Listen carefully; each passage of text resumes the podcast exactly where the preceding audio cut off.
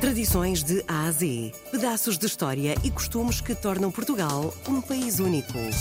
De segunda a sexta, vamos celebrar a memória, a cultura e as tradições tão nossas. Tradições de A a Z, na RDP Internacional, com Salomé Andrade.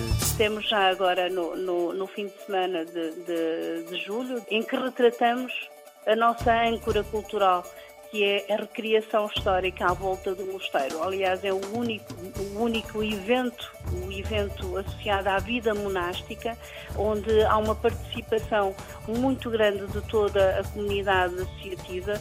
É um momento marcante em termos, em termos culturais e vale a pena virar oca nesse fim de semana.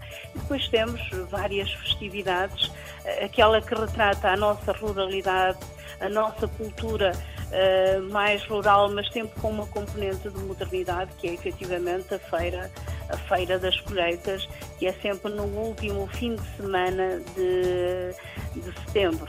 Portanto, é efetivamente uma festividade que tem desde atividades agrícolas, muitas exposições associadas a essa mesma atividade, muito artesanato, muita gastronomia, muita música tradicional.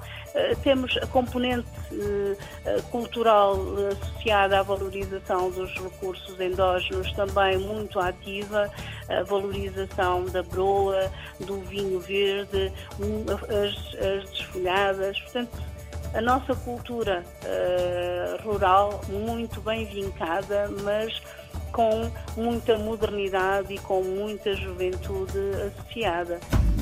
Tradições de Ásia. Em outubro, também no último fim de semana de outubro, temos o Festival da, da Castanha, que é já um marco também da nossa vida, vida cultural.